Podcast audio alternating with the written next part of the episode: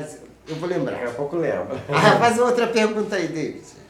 E já que você tocou, é, so- falou- voltando à questão do enredo, você falou sobre a questão do Paulo Gustavo, né? Sim, sim. E a, você tá por dentro disso? Você sabia qual é a escola? Não, ainda não. Também? Não, não. é porque esse escola? comentário saiu lá no meu programa com o Je- Jefferson Kim Jefferson. e com esse, o Igor Almeida. Aham. Entendeu? Porque nós falamos de carnaval e chegou ao, ao nome do Paulo Gustavo, que eu tive o privilégio de conhecê-lo, né? E aí ele falou também, e aí ele falou, ó, uma escola de samba, e eu peguei como um gancho, uma escola de samba vai homenageá-lo. Eu não sei se, entendeu? Aí eu, só que eu não peguei o nome da escola de samba. Ah, sim. Não, Porque eu sei que a Magnólia, ano que vem, quem tá vindo como carnavalesco é o Paulo Robert, né? Paulo Robert. Conhece ele? Cabeleireiro de Niterói, também foi modelo da X-Model.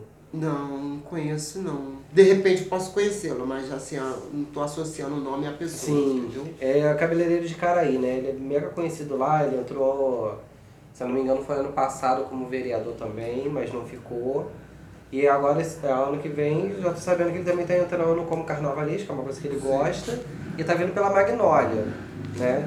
E o Paulo Gustavo, até hoje eu tava sabendo, não sei se isso é verdade também, que quem iria fazer a homenagem a ele era o pessoal da Viradouro, mas eu já não sei também se é verdade, né? Da Viradouro Viradouro, não.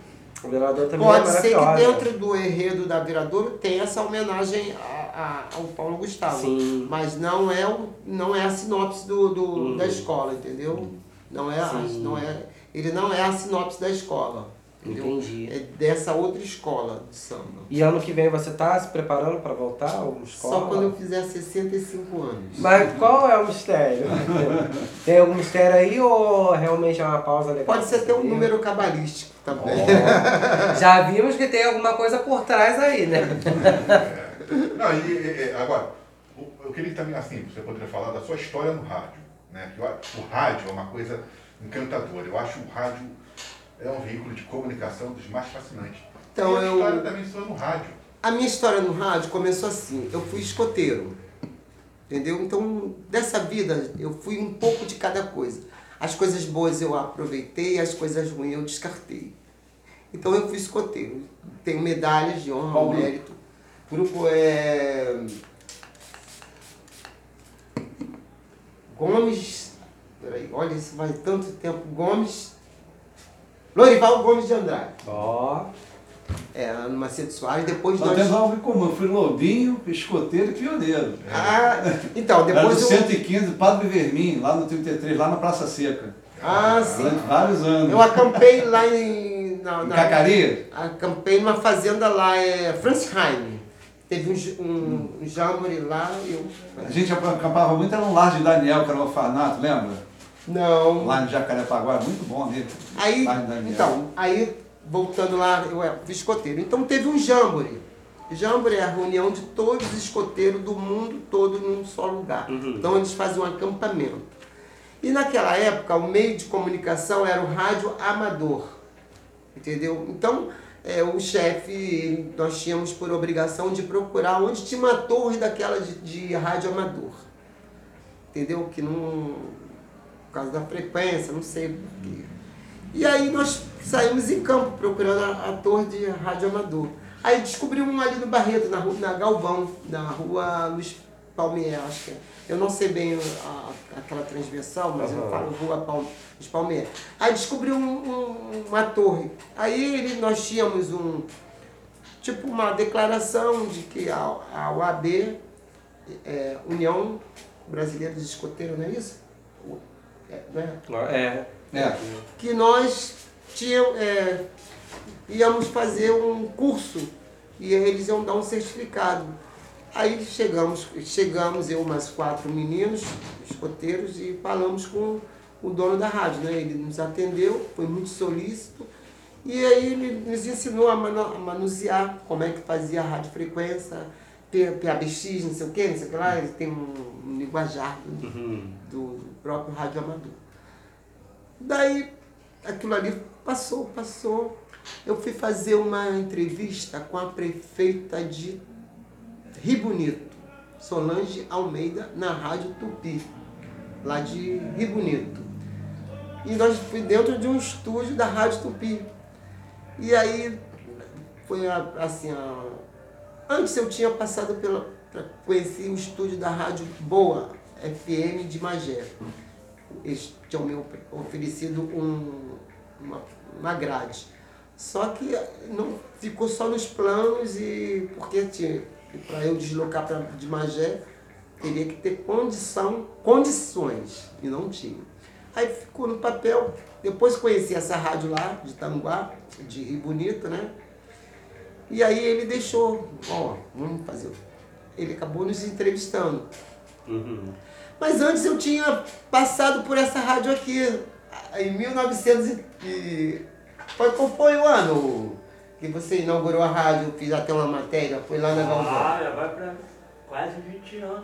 Ó, É, não? Foi, eu fui na inauguração da Rádio Cultura, né? É, Cultural. quase 20 Rádio anos lá na Cultural. Galvão, era uma casa de três andares. Três andares, uma ladeira assim, Isso, aí É. a gente inaugurou o jornal e tudo. inaugurou o jornal. Tem matéria e tem fotos, tá? E eu fazia parte de um grupo chamado Central dos Ogães. Samuca, boa Né? tarde. Central, não é isso? Central dos Ogães. né? E aí eu fazia parte. Então é, a Central dos Ogãs tinha uma conexão com, com o Ronaldo. E aí nós fomos a convite. Eu fui através da imprensa, representando a Central dos Ogãs e a imprensa. Fotografei e fiz uma matéria para a revista de São Paulo, Tribuna Afro Brasileira, a qual eu tinha uma coluna, representando a cidade, o estado do Rio de Janeiro. E aí lá eu fui entrevistado. eh, o Ronaldo e vivo. fale o saudoso meu vizinho, que eu esqueci o nome. Eu, eu, porque é tanta gente. É. E aí, depois disso, eu estava na Fundação Leão 13 e lá nós estávamos fazendo uma palestra e a Renata Bombom, que ela tinha uma programação dentro da rádio Uhum. 40 graus. Ela chegou e me falou assim, olha, chave de ouro, você tem todo o perfil para você trabalhar numa rádio. E eu, como eu estou aberto a todos e a todos, até no sofá se me convidarem. e aí ela. Não tem sofá. Não, mas eu não faço. Eu não faço essa. Eu não faço essa. Sofá, cama, mesa, banho, Completo, completo jatinho. é versátil. Pronto, meu Sabe teto o cara? Então pronto. É, Só o de tá pegando. caiu. Ah, é. Samuca apareceu ali, dando um oi. Já já vamos pro esse lado aí de Aí Samuca eu- que é a Xuxa. Aí ela foi ligou pro, pro, pro dono da rádio Uhum. e prontamente ele foi muito também solícito e ele estava indo a vi- viajar. Aí ele falou, ó, tem um rapaz aqui que o senhor precisa conhecer, coisa e tal, coisa e tal. Ela já tinha um programa na grade da, da rádio. Aham. Aí ele veio na mesma hora, ele desceu do carro e falou, me, me conheceu assim de início, ele falou, quando é que nós podemos. Sem saber de nada, ele só confiou na palavra da Renata. A Renata devia ser muito boa dentro da rádio. Quando é que nós podemos marcar para nós conversarmos? Eu, ele, eu falei, segunda-feira. Aí segunda-feira estive lá, numa mesa grande de vidro, coisa e tal. Ele, ah, isso, isso, isso, isso. Ele falou, você tem três dias aqui na rádio. Aí eu fazia o programa, segunda, quarta e sexta. Só que eu ficava limitado. Se eu quisesse viajar na sexta, eu tinha que voltar no domingo. Aí depois eu conversei com ele. Eu vou fazer o programa só a sexta. De- Dentro, aí meu programa eu tinha conversa com di- direito, que era um, a, a, parceria com a OAB de Niterói, parte cultural, religião afro. Então eu fazia, eu naquela época ainda podia no estúdio eu, eu co- conseguia colocar quatro pessoas, era um diálogo, era um bate-papo e cada um eu interrompia e falava fulano agora é você, você, você fazia o fazia o release e aí nós conversávamos. E aí até outras pessoas, a advogada mesmo, não conhecia aquele assunto, ela interagia. Com- é, eles mesmos faziam pergunta entre si. E aí a rádio hoje está com 55 mil é, ouvintes, entendeu? De muitos deles eu deixei lá, o Amilca está lá, É, as advogadas estão lá, a doutora Patrícia, a doutora Estefânia, estão com uma programação, é sexta-feira. É, happy hour, do, do, do direito, todas as sextas-feiras. E aí, no decorrer, houve um contratempo, eu me ausentei da rádio. Meu produtor hoje, Paulo Viana, me fez uma oferta maravilhosa e hoje eu estou na Rádio 40, na Rádio Trilogia, no programa às, às quarta-feira. Ó. Estou aberto a, no- a novas experiências. Você acha que o rádio vai acabar um dia? Como é que você está vendo essa situação? E a- as rádios estão sofrendo, né? Algumas rádios aí potentes. Sim, é. A rádio. Não, a rádio não acaba. Eu, por exemplo, eu sou ouvinte diário, eu, direto. Meu, minha, a rádio fica ligada na Band News, entendeu? Porque eu quero saber de tudo a, a todo momento. Então, eles têm uma programação que entra ao vivo na, na internet, faz o, a live, mas e tem a rádio, entendeu? Mas a rádio não acaba não, entendeu? Porque a, a, a, internet não, não tem alcance do rádio. Ela não consegue alcançar no é sertão, não consegue, a, a- entendeu? Para vocês. A 5, o 5G ainda chega ano que vem, mas ainda está nessa dúvida ainda. Eh, Já me colocaram até ponto de interrogação se que nós estamos, estamos atrasados. Mas a, a rádio, a, a caixinha, ela chega onde a internet não chega. A rádio não acaba. Enquanto tiver alguém para ouvir futebol, uma Ave Maria, eh, nós fizemos agora, a- foi o Dia Nacional da Rádio, eu fiz uma homenagem a Zóia Onara. Entendeu? Então, cada, nós, os 15 locutores lá da rádio fizemos a A homenagem. Renara maravilhosa da Rádio Globo. Então, é, Tava na Tupi, né?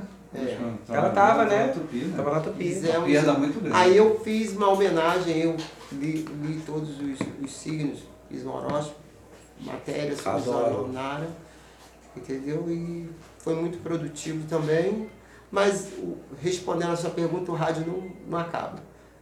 É mais fácil acabar a internet, mas o rádio não acaba.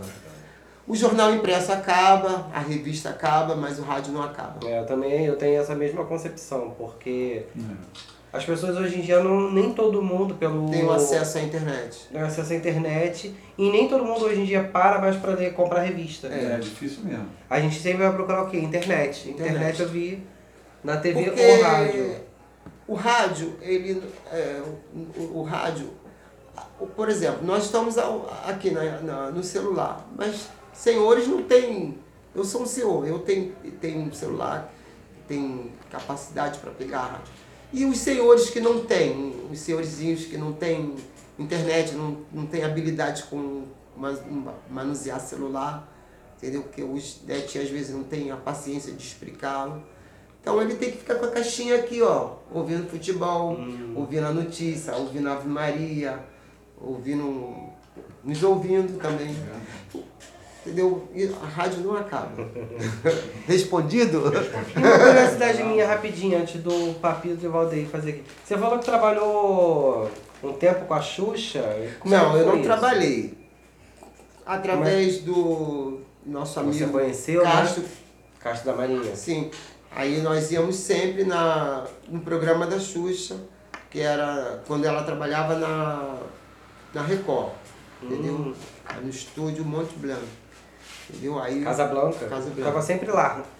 eu tenho amigos que estão lá hoje. Toda a gravação, Da, da Xuxa também? lá. Xuxa é muito Sempre. Ah, eu, na, Minha paixão. eu trabalhei com a Regina Casé. Eu trabalhei com a Regina. Esquenta. Esquenta. Nós éramos contratados da Globo, entendeu, Tiago?